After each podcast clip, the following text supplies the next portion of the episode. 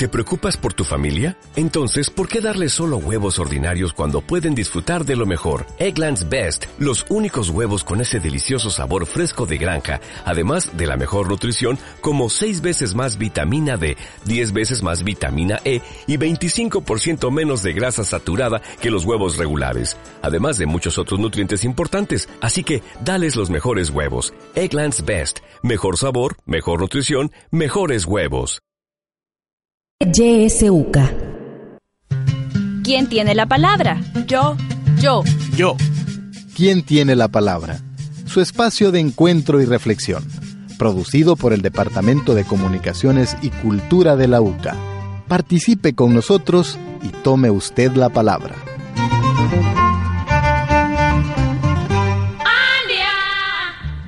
Buenas noches, ¿qué tal amigos, amigas? ¿Cómo están? Bienvenidos a este espacio de ¿Quién tiene la palabra? Estamos nuevamente con usted y bueno, para llevarle, listos para llevarle un eh, tema que esperamos sea de su interés.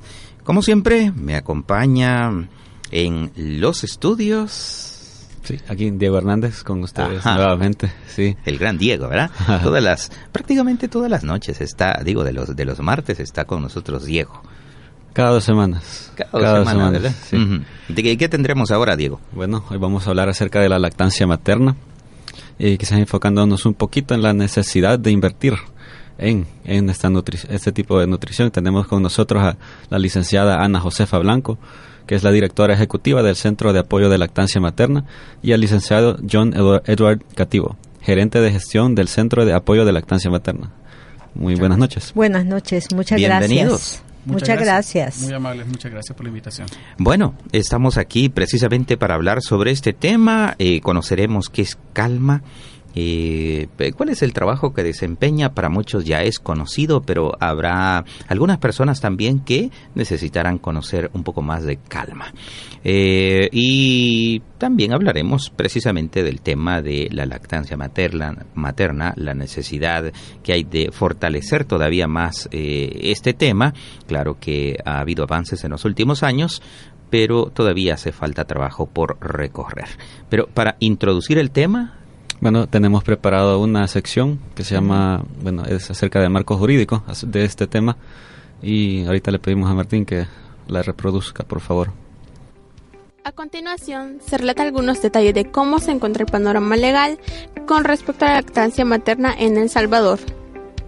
En junio de 2013, con 71 votos a favor, los diputados de la Asamblea Legislativa aprobaron la Ley de Promoción, Protección y Apoyo a la Lactancia Materna la cual consiste en 66 artículos que incluyen como uno de los puntos principales la habilitación de espacios en instituciones públicas y privadas, para que las madres puedan amamantar y recolectar la leche materna. La ley asegura que deben existir campañas de información sobre la importancia y beneficios de la lactancia materna y que además las madres con hijos menores de 6 años podrán interrumpir su jornada laboral por una hora para dedicarse a la lactancia. Dicha ley también estuvo pensada para las universidades y centros educativos legalmente establecidos de El Salvador. Asimismo, algunas de las prohibiciones que se encuentran expresadas en los 66 artículos que contiene la ley son las siguientes. Según el artículo 23, no es conveniente la publicidad de productos sucedáneos, es decir, leche de fórmula. Además, en el apartado 24 se prohíbe la promoción de estos productos y muestras gratuitas, así como cualquier elemento que pueda inducir a su consumo en reemplazo de la leche materna. Por otra parte, se agregan impedimentos para que los médicos o prestadores de servicio de salud acepten donaciones de productos sucedáneos de la leche materna. Ante el incumplimiento de esta ley, se establecen faltas leves, graves y muy graves. Según un reporte del Ministerio de Salud, MinSal, publicado en enero del presente año, desde noviembre de 2015 se cuenta con una Comisión Nacional de Lactancia Materna, CONALAM, quienes tienen una participación activa y acompañan al MinSal en el desarrollo de acciones orientadas a incrementar la práctica de la lactancia materna en el país. Asimismo, El Salvador forma parte de los países que adoptaron el Código Internacional de Comercialización de Sucedáneos de la Leche Materna a nivel nacional en la red de establecimientos de los sectores público, privado y autónomo. Su publicidad y etiquetado, esto ocurrió durante la Asamblea Mundial de Salud en mayo de 1981. Posterior a ello, El Salvador ha tenido cuatro evaluaciones de cumplimiento. La primera fue en 1999, la segunda en 2002, la tercera en 2010 impulsado en el marco de la reforma de salud y una cuarta en 2017. Esta fue tu sección, tutela legal. Bueno, ahí teníamos los datos para tenerlos como base en este análisis que vamos a desarrollar ahora, en este recorrido quizás un poco histórico del trabajo eh, en pro de la lactancia materna, ¿verdad? Pero eh, empezamos quizás eh, conociendo sobre Calma. ¿Qué es Calma? Bueno, Calma es el Centro de Apoyo de Lactancia Materna, una organización sin fines de lucro que nace en nuestro país allá por 1980 y ya con su asiento jurídico en 1981. Realmente en El Salvador la práctica de la lactancia materna era un hecho normal y natural en toda la mujer salvadoreña. ¿Verdad? Este, es allá, por ejemplo, eh, a inicios del siglo XX cuando se desestimula esta práctica a nivel mundial y prácticamente en nuestro país tiene una franca declinación allá por 1960. Ya en 1960 la mujer, por ejemplo, se tenía que incorporar a su trabajo, ¿verdad? Cuando realmente la mujer prácticamente pasaba cuidando a sus hijos. Yo, por ejemplo, soy la primera de una familia de cuatro y todos mis hermanos y yo alimentados con leche materna.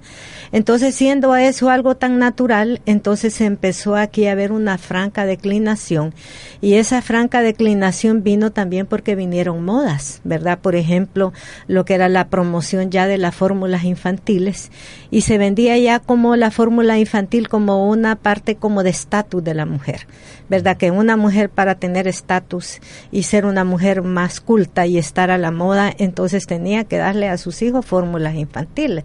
Empieza eso, empieza todo el programa también de la Alianza para el Progreso, ¿verdad? Que vino la donación, por ejemplo, de leche de bote y entonces... En los años 70. En los años 60, 70, ¿verdad? Y entonces también viene ahí que las mujeres entonces empiezan a ser parte de ese bombardeo de publicidad y de mercadeo, ¿verdad? Que venía a alentar esa figura ideal de una mujer, ¿verdad? Con una fórmula infantil, con un bote de leche, ¿verdad? Habían marcas específicas.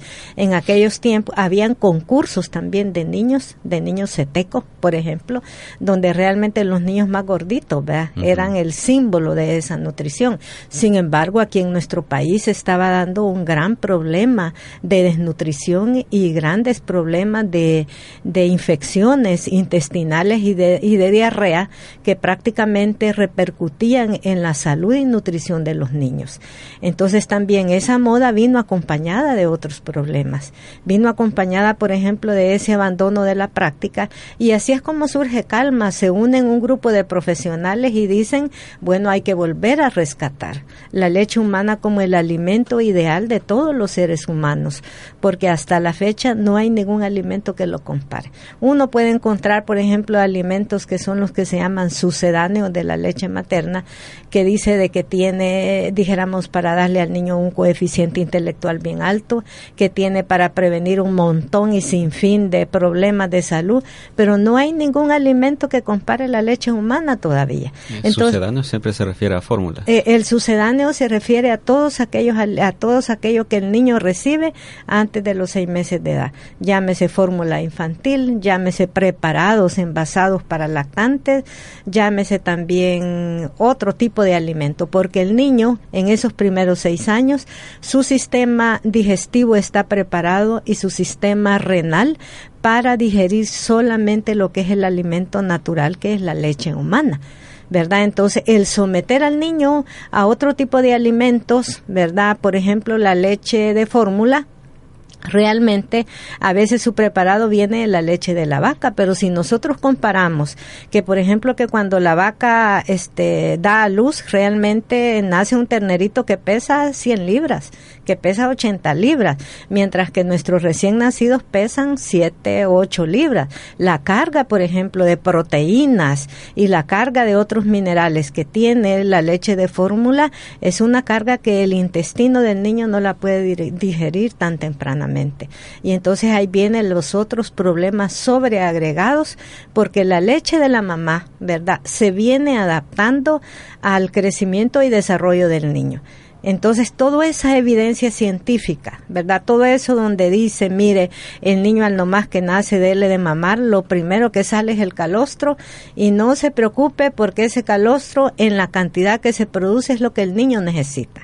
Entonces tenemos también, ¿verdad?, que en esa época todos esos mitos que habían, ¿verdad?, de que la leche humana ya no servía, de que el calostro ya no servía, y la evidencia científica nos dice que el calostro sí es que tiene todos los aspectos inmunológicos, es como la memoria de una computadora, ahí está todo almacenado, toda esa capacidad y ese potencial de estimular las células intestinales para empezar a formar todos los anticuerpos de nuestro organismo. Entonces, toda esa evidencia científica de que la lactancia materna era lo principal, ¿verdad? Y todo lo que se empezó a analizar, eh, dijéramos, a nivel internacional, incluyendo en la Organización Mundial de la Salud, hubieron grandes discusiones pediatras de renombre donde asociaban las muertes de los niños con las desnutriciones las diarreas, ¿verdad? Y las muertes, ¿verdad? Entonces, ahí es, todo eso es la motivación que hizo que surgiera el Centro de Apoyo de Lactancia Materna hace 38 años. Empezó haciendo campañas. Nuestra institución, por ejemplo, lo primero que hizo fue con ese donativo, ¿verdad? Porque Calma recibió un donativo de, del gobierno de Estados Unidos y aquí vino a formar al equipo inicial de Calma eh, una organización que existe a nivel mundial que se llama la Liga de la leche. Vinieron a entrenar al primer equipo de Calma. Y ese primer equipo de Calma lo que hizo fueron campañas masivas de formación, de educación y sí tenemos que reconocer como institución que la historia de Calma reconoce toda aquella aceptación que hubo, por ejemplo, del Ministerio de Salud, del Ministerio de Educación, del Ministerio de Agricultura, porque la, en aquel entonces el Ministerio de Agricultura tenía educadoras y estas educadoras del hogar se encargaban de llevar buenas prácticas a los hogares del área rural y además algo que promovían era la lactancia materna. El Ministerio de Planificación que existía en aquel entonces le dieron una gran acogida a este tema y se empezó dijéramos, a formar todo ese capital humano, ¿verdad? Que para decirle que después de 38 años el trabajo que ha hecho Calma, ¿verdad? Ha sido un trabajo arduo y lo ha hecho porque está comprometida con la sociedad salvadoreña y está comprometida principalmente con la nutrición de la niñez, ¿verdad? De niños y niños. Y ahí nos tiene trabajando todavía y para ponerle un ejemplo, cuando Calma llegó de eso de ser un hecho tan natural, porque eh, el Señor nos ha dado esa bondad de tener nuestras, nuestros senos, nuestra glándula mamaria, nuestros pechos, y entonces uno dice cómo esa armonía de nuestro Señor, ¿verdad? que hace que la succión del niño y de la niña hace que se desencadene un mecanismo a nivel del cerebro para que baje la leche, entonces eso es maravilloso. Definitivamente lo natural. Si vemos en una línea de tiempo de 1980, para acá, ¿cuáles han sido los, los principales logros que ha tenido esta organización? Ya escuchábamos ahí en la cápsula eh, un entramado legal. Sí, vaya, por ejemplo, dijéramos en este recorrido es... Eh, cuando llega Calma, 10, eh, una mujer de cada 10 daba pecho. ¿verdad? Entonces, actualmente tenemos que una mujer casi de cinco mujeres de cada diez dan pecho. Pero la mitad. La mitad. Pero ¿cuántos años han pasado para eso? Eh, dijéramos que quizás el, lo mayor, lo que más fuerza le ha dado es que todos los países que han mejorado en sus prácticas de la lactancia tienen que ver porque tienen políticas, porque han eh, aprobado leyes como es la ley de lactancia. Nuestra institución acompañó ese proceso 20 años, ¿verdad? Motivando a otras organizaciones y al final eh, varias organizaciones acompañaron a Calma y el mismo Ministerio de Salud juntos presentamos esa ley de lactancia materna allá en el 2013, ¿verdad? Pero imagínense 20 años de tres esfuerzos fallidos para que se aprobara algo tan natural pero porque uno se pregunta, ¿y por qué eso tan natural, verdad? ¿Por qué tiene tanta oposición? Y eso tiene que ver por todo lo que quizás vamos a ver más adelante que se refiere a todas esas partes del, mercado, con el mercado. Entonces también sí han habido eventos bien importantes, ¿verdad? Hay política de lactancia en nuestro país, tenemos una ley de lactancia materna, tenemos diputados que se han comprometido con este tema, ¿verdad? Porque en el 2012 ellos sacaron un pronunciamiento para legislar a favor de la lactancia materna, también declararon la semana de la materna del 13 al 17 de cada año. Acaban de aprobar otro pronunciamiento también este eh, hace eh, dos semanas, donde también se siguen comprometiendo con la promoción de la lactancia materna. Entonces, eso también ha jugado un papel bien importante, la voluntad política, ¿verdad? Que ha existido, porque si ve, nuestro país ya tiene tres bancos de leche humana, ese es algo que nuestro país también, el Ministerio de Salud ha recibido reconocimiento. Tenemos madres que cada vez se van comprometiendo más con la donación, cuando ya sus niños ya están satisfechos, son madres que todavía en lugar de sacar la leche y botar, eh, botarla, la donan también a los centros recolectores. Ese es otro tema. Tenemos 46 centros recolectores de leche humana a nivel nacional. Y entonces vemos de que nuestro país sí está teniendo un liderazgo. También en la cápsula se decía de que la mujer lactante salvadoreña tiene una hora de permiso. ¿verdad? Este, hasta que el niño tiene los seis meses. Pero ayer nos encontramos con una sorpresa, por ejemplo, con la municipalidad de Aguachapán, ¿verdad? Que prácticamente tiene aprobado un año. ¿verdad? Hasta que el niño tenga un año de sus mujeres trabajadoras, ¿verdad? Eh, ellas pueden gozar de ese permiso de esa hora para, este, dijéramos, extraerse la leche y guardarla y llevársela a sus niños y niñas. Es un avance, una concienciación. Yo quisiera un poco agregar sobre el tema de logros de, la institución, y es que en 38 años de trabajo, Calma ha logrado formar a más de 2 millones de salvadoreños en tema de lactancia materna, en tema de consejería, apoyo a la madre lactante, a niños beneficiarios de los programas que Calma implementa. Eh, se han invertido más de 5 millones de dólares solo de los recursos propios de Calma en el, tema de promoción de lactancia materna. Recursos que eh, son necesarios para el tema de inversión en nutrición. Eh, todos estos logros que menciona la licenciada Blanco, contar con bancos de derecho humana, contar con política, contar con ley, contar con eh, consejeros, contar con eh, personal y también con otras instituciones que ya trabajan ya de la mano con el tema de lactancia materna, ha hecho que el año pasado la licenciada recibiera un premio internacional muy importante como campeona de la nutrición del movimiento Scaling Up Nutrition. el 2017 ella recibió un reconocimiento que ah, para El Salvador es muy importante es la única latinoamericana, mujer, ¿verdad? También, que eso también le da otro, otro carácter, que eh, parece mencionada a nivel internacional el tema de, apoyo y promoción de la lactancia materna. Eh, este, esto requiere también, eh, en, su rol de campeona de la nutrición, pues articularse con otros actores, con otros sectores, para que esto permita formar otros campeones a nivel nacional que puedan apoyar el tema de la promoción de la nutrición y la lactancia materna.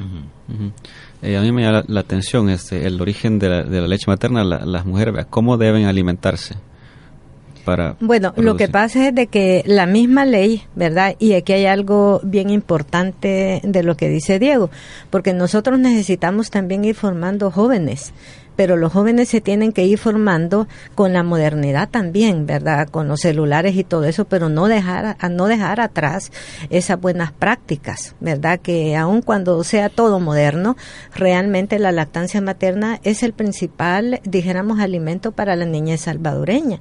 Y eso significa de que la ley salvadoreña habla de que la educación en lactancia debe estar presente de que el niño está en la etapa de educación inicial hasta que está en la educación superior universitaria Es decir, que tenemos que formar esa base a esos niños, a esos jóvenes, para que ellos valoren la importancia de la leche materna.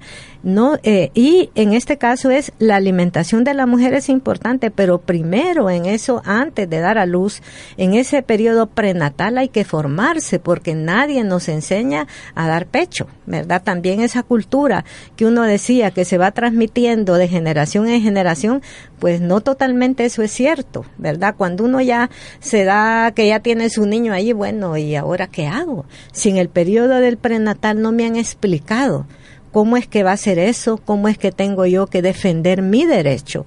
También por una atención del parto con respeto, ¿verdad? Porque ese es otro tema bien importante, ¿verdad? Este de que las mujeres y las familias también debemos de prepararnos a esos derechos, ¿verdad? Que cuando vamos al control prenatal pidámosle al profesional de la salud que nos oriente, que nos guíe, que nos aconseje para que cuando ya llegue el momento ya sea más fácil. Lo mismo con la alimentación. El Ministerio de Salud es de los ministerios que tiene todas sus guías educativas, donde habla cuáles son, por ejemplo, los alimentos que debe consumir una embarazada. Y una mujer embarazada debe consumir de todos aquellos alimentos, excepto aquellos que ella considere que son algo nocivos para su estado, ¿verdad? Normal, que es el embarazo. dónde se podrían consultar esas guías? Bueno, por ejemplo, cuando la mujer va a consultar, a, pasar su control prenatal en el Ministerio de Salud, ahí tienen las guías alimentarias. Hay una política que defina esto, eh, me imagino. Eh,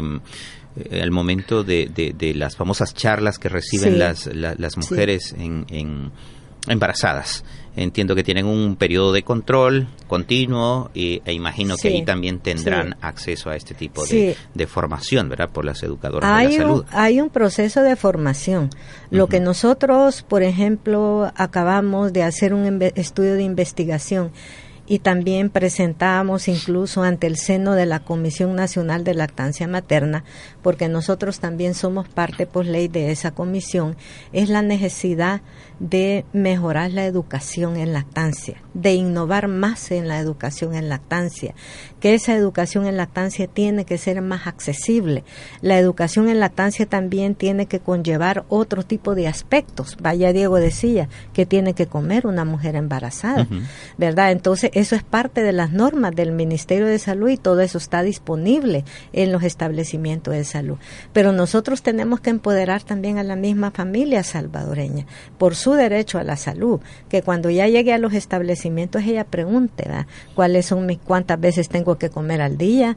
¿Verdad? Mire, ¿qué alimentos tengo que comer? Yo si como este tipo de alimento, por ejemplo, me enferma o no me enferma, porque también hay muchos mitos en relación con la alimentación de la embarazada y de la mujer cuando ya ha dado a luz. Por ejemplo, hay gente que dice, no, si aquí la recibimos con la gallina, ¿verdad? La gallina si es varón, ¿verdad? Todavía en algunas comunidades se habla de esto. Y la mujer lactante también tiene que comer de todo, pero también es parte de la educación que tenemos que darle a esa mujer. Por ejemplo, una mujer de que, dijéramos, le afecte el comer mucho repollo, que le dé, por ejemplo, problemas de digestión, su niño es posible que tenga esos problemitas también de gases, ¿verdad? También hay alimentos que ella no debe de consumir, por ejemplo, el, el chocolate, ¿verdad? Eso está comprobado. Y es lo clásico. Y es lo clásico el chocolate y todavía las tortillas, ¿verdad? Que son ricas, ¿verdad? Las tortillas tostadas, ¿verdad? Con queso. Pero realmente la mujer puede comer de todo. Ahora, esto, eh, esta parte formativa eh, se ha llegado al punto de meterla a los programas ya institucionalizados del Ministerio de Educación están plasmados en materias como ciencia, salud. Sí, en salud y medio ambiente. Creo el ministerio, la ley también dice, el rol del Ministerio de Educación es toda esa formación, así como le dice al Ministerio de Trabajo que también que él tiene que ver, ver que los centros de trabajo cumplan con esa hora de permiso. El Ministerio, por ejemplo, de, de Educación está dando pasos bien importantes. Por ejemplo, tiene programas también de trabajadoras que en el tema educativo a nivel de, de las comunidades que trabajan en los círculos de familia y ahí desarrollan programas educativos. Parte de lo que nosotros queremos proponerle al Ministerio de Educación es que aunque aún cuando se ha venido desarrollando el tema de la lactancia materna, tenemos que profundizar un poco más en eso, porque también a través de la experiencia nosotros nos, nos hemos dado cuenta que los contenidos educativos para los jóvenes pueden tener, eh, dijéramos, cierto método, cierta forma cómo lo vamos a dar por los intereses de ellos. Los contenidos para las madres, los contenidos para los niños, los contenidos para las abuelas, porque a veces las abuelas tenemos un rol también que no es tan positivo y a veces desestimula la lactancia materna. Algo bien importante que el MINED va a hacer y que se han reunido, me parece, todas las universidades privadas, es que van a nombrar un comité de apoyo a la lactancia materna, que se va a encargar como de ir viendo cómo los planes de estudio van incorporando cada vez con más profundidad este tema de la lactancia materna. Porque ahí caemos entonces en el tema de la inversión, porque es importante realmente que nuestro país adopte la lactancia materna como una de las intervenciones de salud pública más baratas que hay. Para implementarlo también en las universidades, es decir, la educación en las universidades. Sí, en las, de hecho, ya hemos hecho esfuerzo con las universidades en el pasado para incorporar contenidos educativos de lactancia, pero también necesitamos que cuando el estudiante salga, ¿verdad? Profesionalmente, y es lo que nosotros hemos visto, ya salga con esas habilidades, ya salga entrenado, ya salga, por ejemplo, preparado para dar consejería, para dar apoyo, porque la misma ley lo dice, que el papel de los prestadores de salud públicos y privados es orientar, aconsejar y alentar a todas las mujeres a la alimentación al seno materno. Mm. Y adquirir el conocimiento para la propia vida también. Exactamente, porque, porque si no, ¿cómo va a ser que vamos a estar diciendo para otros, pero nosotros no hemos experimentado eso? Todavía eh, nosotros en todo este esfuerzo que hemos tenido en esta semana de lactancia, que ya nos lleva prácticamente tres semanas, he tenido yo encuentro con jóvenes y me ha gustado esa movilización que ha habido. Yo veo, por ejemplo, a una universidad Gerardo Barrio de, de allá de, de San Miguel. De, no, con Usulután, Usulután. Ah, con más de 300 alumnos, ¿verdad? A trabajar este tema. Claro, ahí hay que ir viendo cómo también ya nosotros ofrecimos un poco el apoyo para irnos articulando y hemos visto también toda esa esa apertura que hay. Nosotros vemos, por ejemplo, ayer este vemos en Aguachapán, por ejemplo, todo lo que la municipalidad ha estado haciendo. El primer lactario para uso de su personal y del público de la municipalidad de Aguachapán eh, de la alcaldía de Aguachapán. Vemos también, por ejemplo, un hospital San Juan de Dios de, de San Miguel, ¿verdad? Toda una diversidad ¿verdad? Donde ha ido incorporando diferentes actores públicos y privados. Y sí, eso es parte de, de los logros que se van dando, de que ya hay más movilizaciones sociales, ya hay más gente que conoce del tema, ya hay más instituciones que se están articulando a favor del tema. Y eso significa, con humildad, lo digo yo, ¿verdad? Porque yo tengo 30 años de trabajar en calma, de que poco a poco el tema se ha ido posicionando a nivel nacional. Qué bien.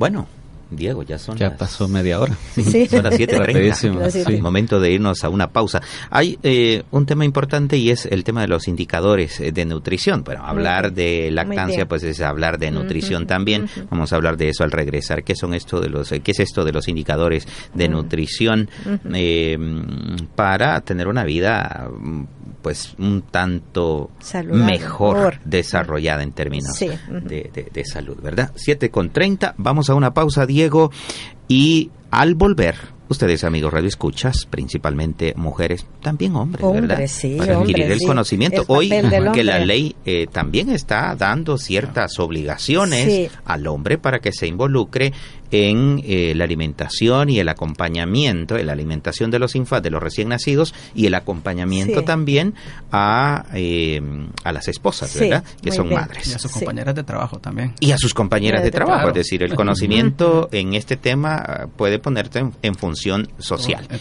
Eh, si quieren hacer comentarios, preguntas, eh, sacar algunas dudas o dar aportes también, Muy pueden bien. marcar nuestros teléfonos 2243-1302, 2273-5084 o también dejar sus mensajes en el WhatsApp 7571-2779 o en el muro del Facebook, al cual está atento Martín, el Facebook de YSUCA. Vamos a la pausa, Diego, volvemos. YSUCA 91.7 FM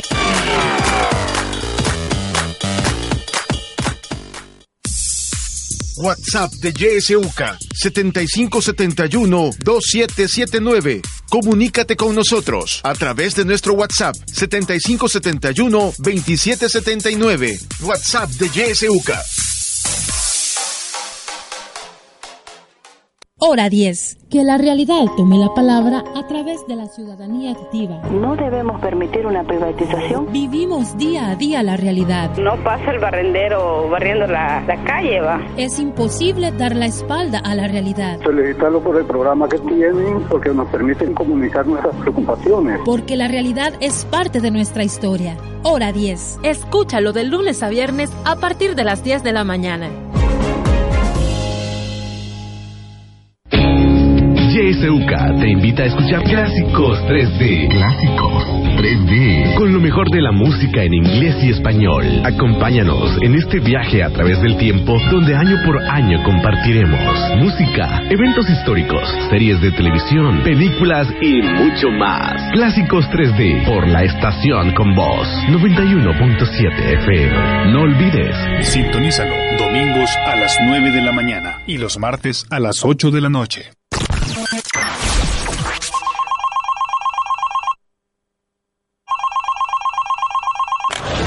El Ministerio del Medio Ambiente anuncia lluvias y frente frío.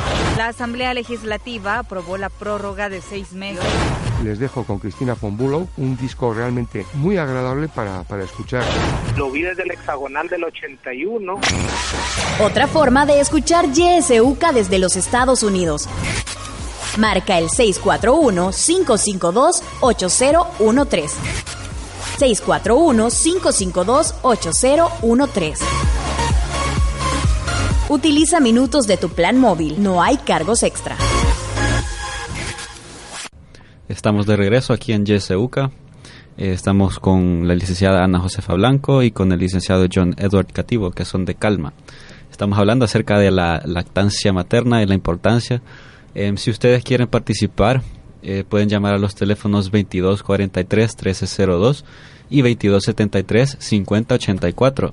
O bien puede escribirnos a nuestro WhatsApp 7571-2779. Y sabe que hay otra, hay otra opción. En Facebook Live usted puede eh, escribirnos también en la página de la ISUCA, ahí si no quiere llamar. ¡Wow! La posibilidad de las, la tecnología. Las tecnologías. Sí. Y bueno, estábamos hablando que íbamos a, a, conversar acerca de los indicadores de nutrición. Quisiera que nos explicaran un poquito más a qué se refiere esto. Eh, bueno, los indicadores de nutrición, quizás uno de los más importantes, el tema de lactancia materna. La licenciada ya ha mencionado un poco cómo ha venido evolucionando desde 1980 a la fecha. El principal, la principal encuesta que se pasa en el país es la encuesta nacional de salud. No se hace todos los años, sino que cada cierto tiempo. Y eh, la última medición que tenemos en el tema de lactancia materna es que tenemos 47.7% de lactancia materna exclusiva. Perdón, creo hay un hay un mensaje, creo.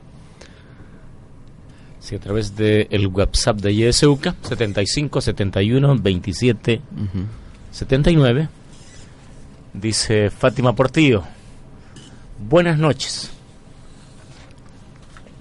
Mi pregunta es, ¿cuál es el peso y la estatura ideal de un recién nacido? ¿Y cuáles son los beneficios de la lactancia materna? Pregunta ella, ¿cuál es el peso y cuál es la estatura de un recién nacido? Además, ¿cuáles son los beneficios de la lactancia materna? Bueno, muchas gracias. Gracias a Fátima. A ver. Ah, Bueno, lo que pasa es de que con esto del peso y la estatura va a depender también, ¿verdad? De, de, de muchos factores que tienen que ver con propios de la pareja. Pero además de eso también tiene que ver cómo se ha ido desarrollando también su embarazo. Normalmente podemos hablar de niños entre 7 a 8 libras y de 48 a 50 centímetros, pero también ahí debemos de considerar lo que mencionaba anteriormente, lo que es la genética y la condición de los papás, ¿verdad? Sí, no es algo estándar. Sí, no es algo estándar. Lo que sí nosotros nos tenemos que preocupar es que en ese control de embarazo que ella asista, ¿verdad? Que reciba toda la orientación y que también eh, para que se vaya garantizando ese control apropiado donde le van a ir diciendo a ella cómo va el peso, ¿verdad? Del niño y la talla. ¿verdad? Porque acordémonos que en nuestro país también tenemos un porcentaje de niños prematuros y de bajo peso al nacer. ¿Verdad? Que es otro factor bien importante. Y esto tiene que ver también eh, con adolescentes, tiene que ver con personas que mucho fuman, tiene que ver con algunas infecciones que puede limitar también todo eso también a la hora del nacimiento. Pero la ventaja que tenemos en nuestro país es de que hay una cobertura de más del 95% de, de atención de control prenatal. Es decir, que la mayoría de mujeres tienen acceso a control prenatal. Entonces eso da la oportunidad de detectar oportunamente cualquier problema que pueda haber. Más ahora con los, los centros de atención primarios de salud, claro, ¿verdad? Con, con, los ecos, ¿verdad? Los ecos que están llegando hasta las colonias. Ent sí, entonces ya, por ejemplo, que una mujer llegue a control de su embarazo ya cuando está en su séptimo mes, ¿verdad? Ya podría haber transcurrido otra serie de factores que pueden afectar la nutrición del niño, con lo que preguntaba Diego, ¿quién enseña sobre los alimentos que tiene que comer esta mujer? ¿Verdad? Entonces todas esas cosas hay que considerarlas. En cuanto a los beneficios de la lactancia materna, es bien amplio. La lactancia materna tiene beneficios para el niño, por ejemplo, tiene que ver con sus defensas, con su capacidad inmunológica, tiene que ver con su crecimiento y desarrollo, tiene que ver, por ejemplo, con su capacidad de aprendizaje.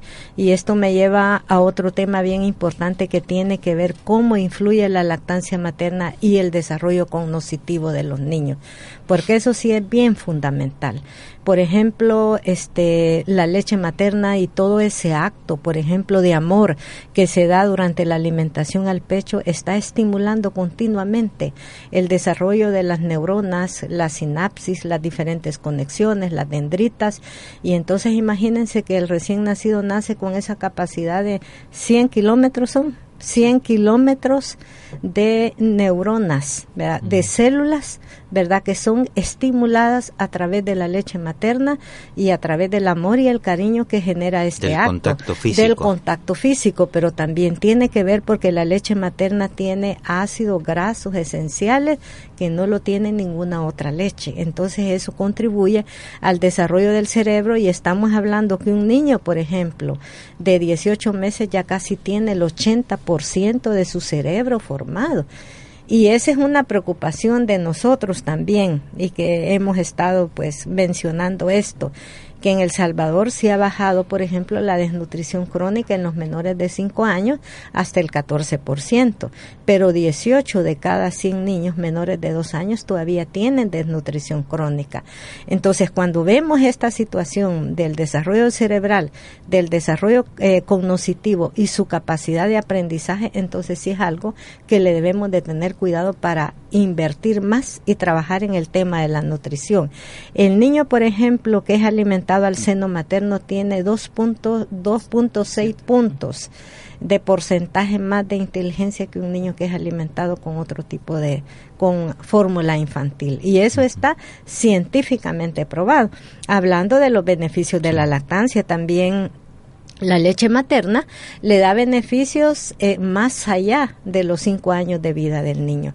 Trasciende, por ejemplo, todo el ciclo de vida del ser humano, porque también eh, eh, las investigaciones recientes han demostrado que también lo protege también contra otro tipo de enfermedades crónicas, como la hipertensión, como el alcoholismo, como la diabetes. En el caso de la mujer, por ejemplo, le previene también el cáncer de mama. A través de la lactancia materna actualmente se están preveniendo más de 20 mil muertes anuales por cáncer de mama a nivel mundial. Y se está previniendo enfermedades y muertes de niños de más de 200 mil niños, de 800 mil niños.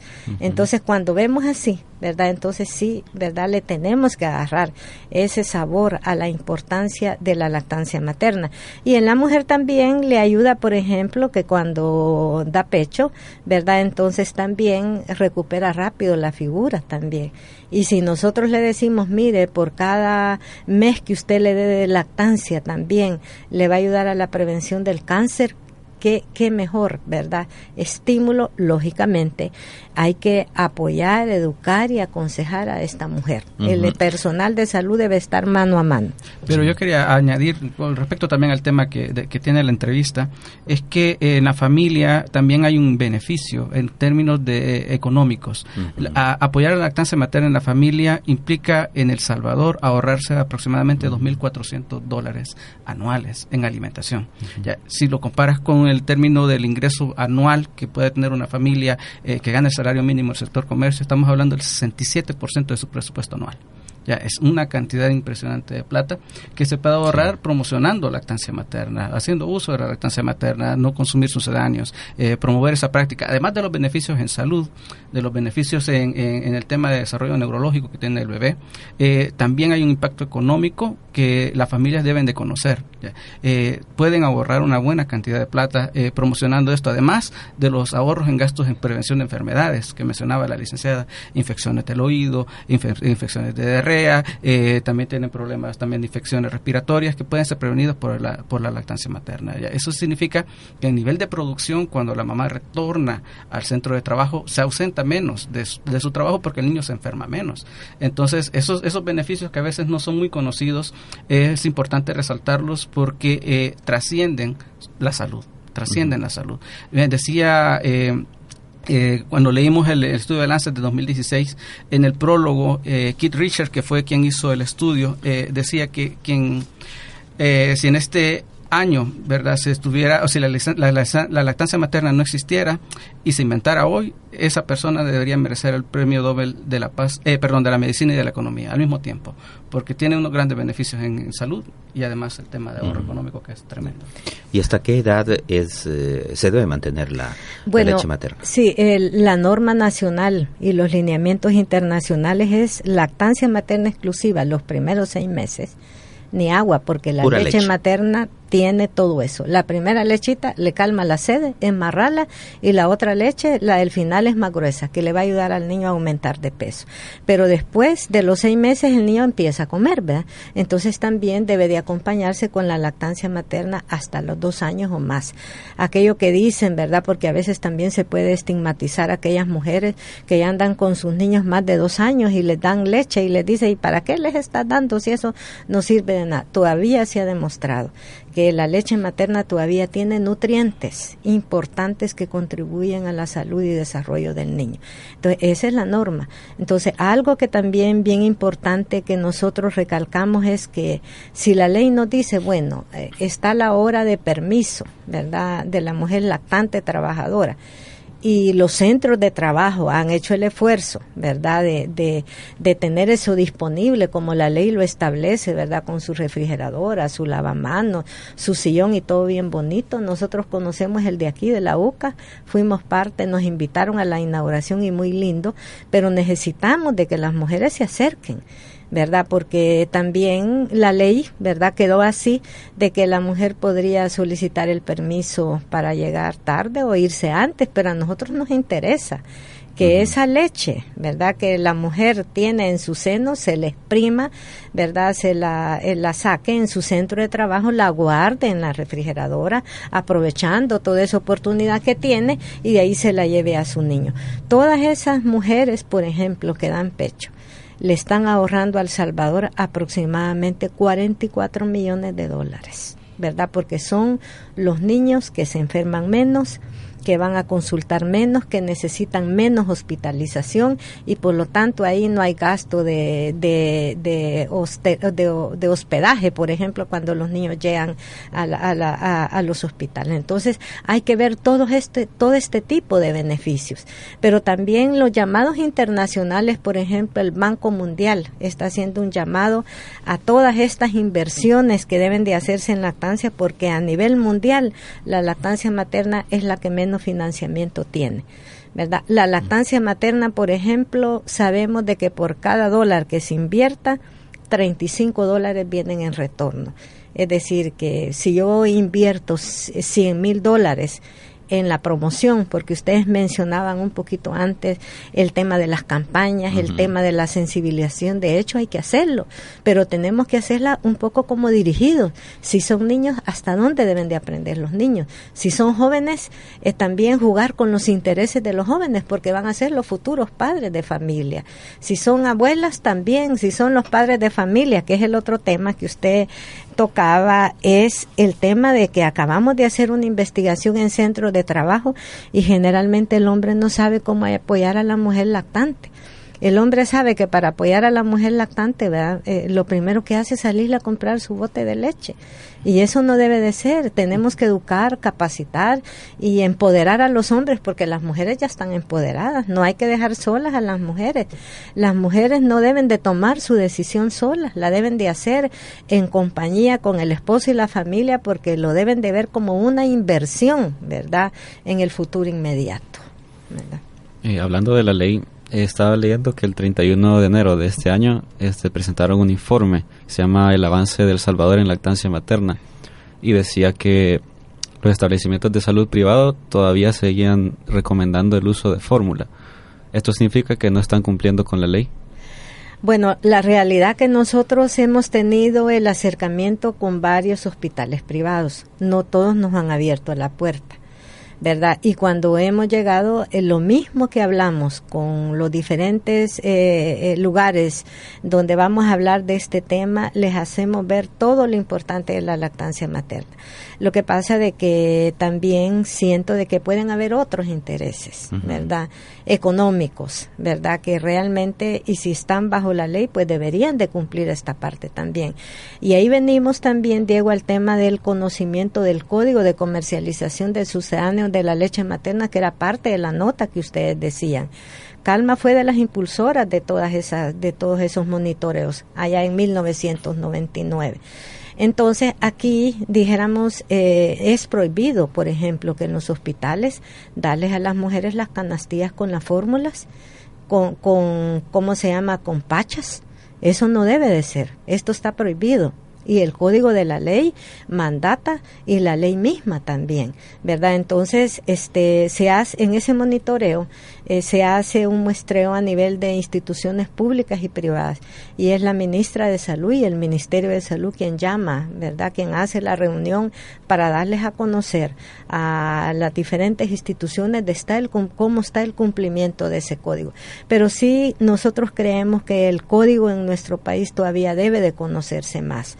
Todavía se ve como algo que está muy lejano, aún cuando las diferentes compañías ellas firman un compromiso de honor donde se comprometen, ¿verdad? De alguna manera a, ser éticos en su publicidad y, dijéramos y marketing de los sucedáneos, pero si usted ve en todos los, los en todos los supermercados del país hay venta libre de eso. Ahí están las fórmulas. Y, esto tendrá que ver también con algo quizás eh, cultural en buena medida, pero también con la estratificación social. Por este último dato que, que, mencionaba Diego, es decir, eh, la gente que va eh, a los hospitales privados parece que a mayor capacidad económica que visitan hospitales eh, privados eh, de, de, otras categorías, ahí es donde se está promocionando más. Esto quizás estará vinculado con el tema de la estética física de las mujeres, ¿no?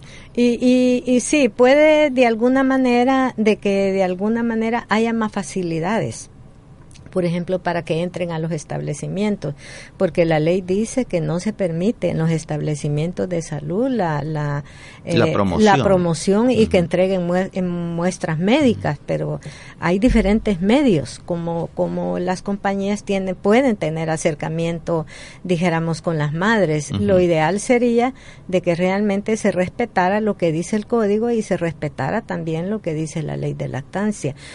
Nosotros como Calma consideramos de que no es que las fórmulas no se puedan utilizar.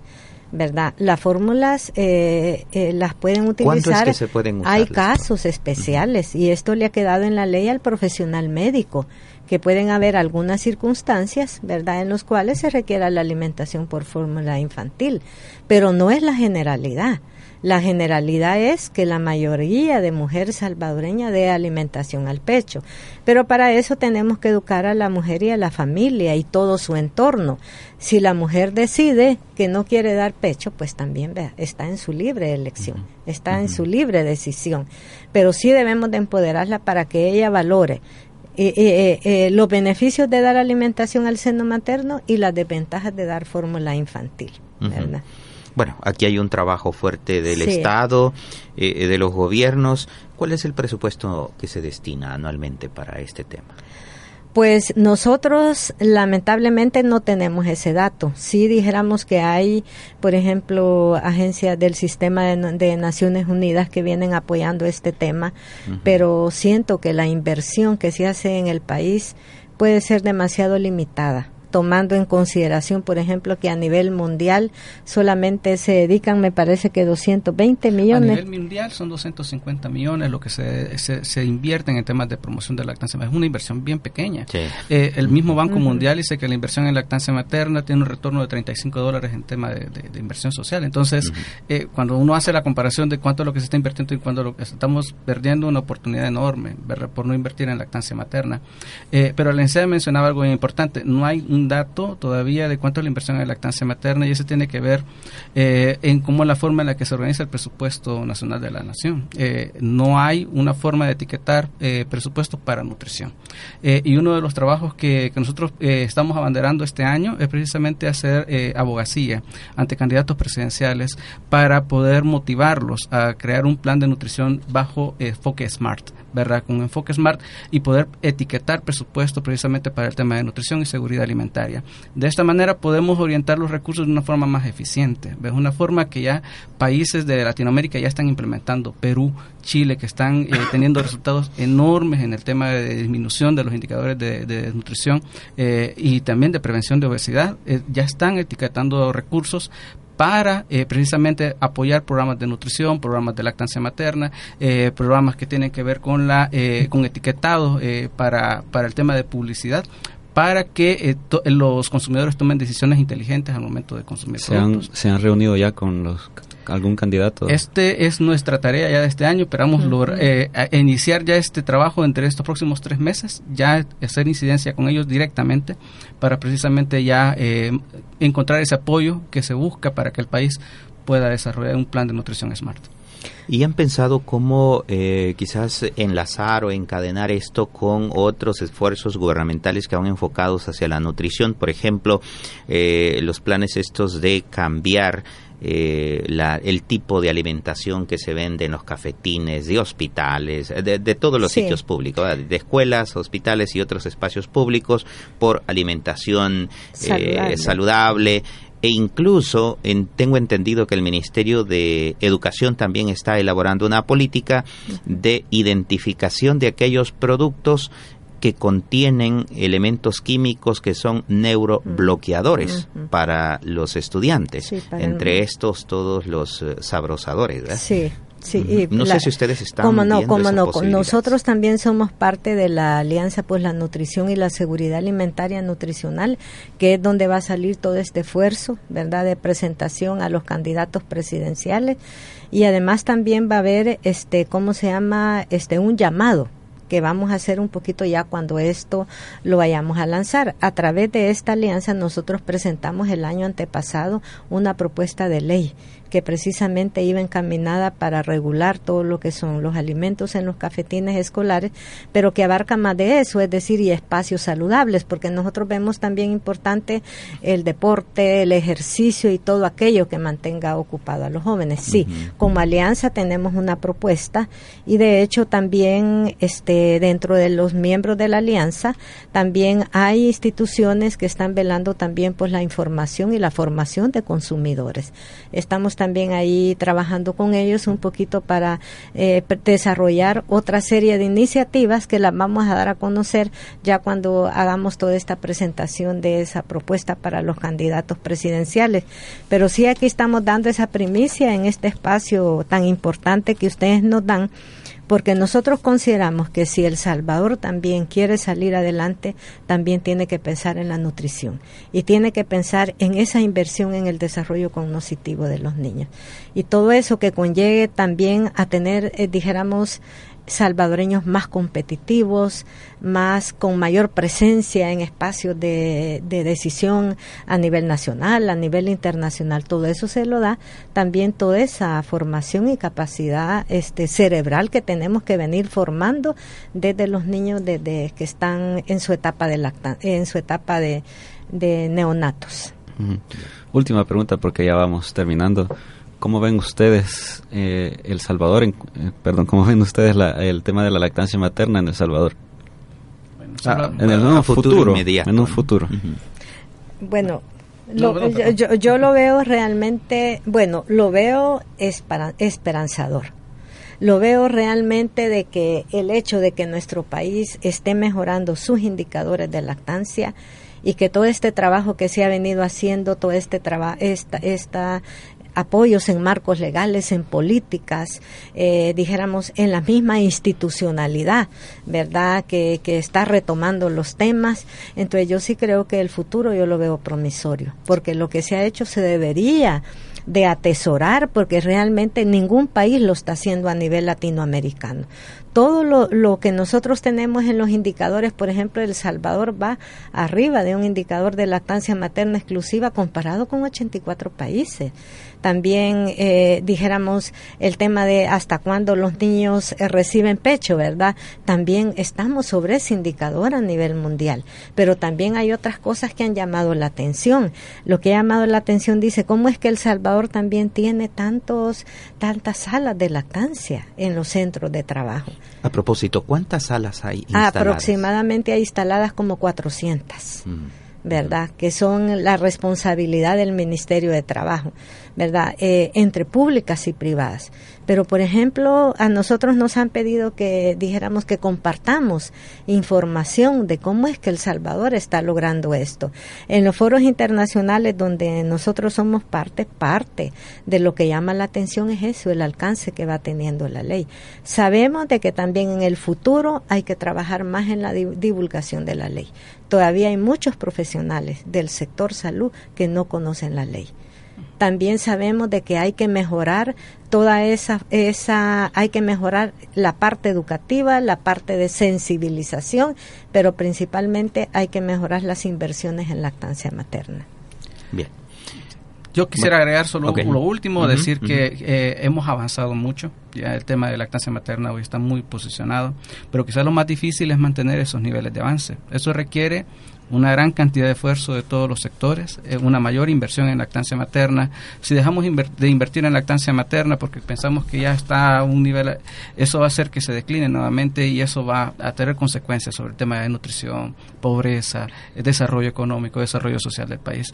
Hay que mantener los niveles de avance que tenemos, hay que seguir con las inversiones que, que, se, que se están desarrollando. Invitamos a la cooperación a que desarrolle programas de lactancia materna, que trabaje con el Ministerio de Salud, con las organizaciones de sociedad civil que que trabajamos en este tema para que podamos mantener estos niveles de avance que estamos teniendo con la Y- academia. Y yo algo también, no puedo dejar de hablar de todos los aliados que han habido en esto, porque Calma, dijéramos, ha venido moviendo y facilitando el tema, pero aquí eh, el reconocimiento es para todos, ¿verdad? pero también dentro de todos esos aliados están ustedes, los medios de comunicación. Hace 15 años no sonaba el tema de la lactancia materna. Ahora lo vemos en redes sociales, lo vemos, por ejemplo, en entrevistas como estas, que son espacios importantes, porque esto es lo que, dijéramos, necesita la lactancia materna, el apoyo de los diferentes sectores para luchar contra esas determinantes que pueden obstaculizar si la mujer da o no pecho. Definitivamente la información es clave. Bueno, muchísimas gracias por haber eh, venido a este espacio. Muchas gracias por la invitación. Muchas gracias y muy alegre, ¿verdad? Siempre por compartir y esperamos nos inviten ya luego. Claro. Por supuesto, aquí estaremos. Eh, bueno, Diego les convocará para una próxima. Les aviso. bueno, Muchas gracias. Gracias a ustedes, a ustedes también amigos radioescuchas que están en casa o si va en el vehículo, pues también gracias por acompañarse de YSUCA. Eh, nos despedimos acá, Diego. Será hasta la próxima. Sí, eh, el próximo martes, misma hora. Será Nos esperamos entonces. aquí. Vamos a hablar sobre Esto fue periodismo. ¿Quién tiene la palabra? Su espacio de encuentro y reflexión, producido por el Departamento de Comunicaciones y Cultura. Gracias por haberse reunido con nosotros. Buenas noches.